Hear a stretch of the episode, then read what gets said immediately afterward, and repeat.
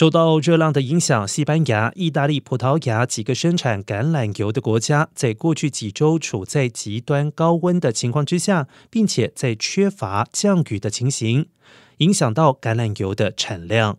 由于西班牙生产橄榄油占世界产量的一半，目前的气候已经影响到橄榄的收成，也将使得橄榄油的售价跟着上涨。根据统计，去年西班牙生产大约一百四十万吨的橄榄油。然而，因为热浪袭击几个欧洲重要的橄榄产区，官方预估这个季节的产量将只剩下一百万吨。产量下降也将反映在价格上，预估未来会有百分之二十到百分之二十五的涨幅。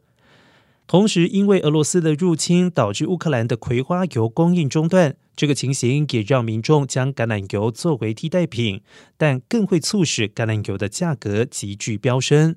而截至目前，价格已经比去年上涨了百分之十四点二。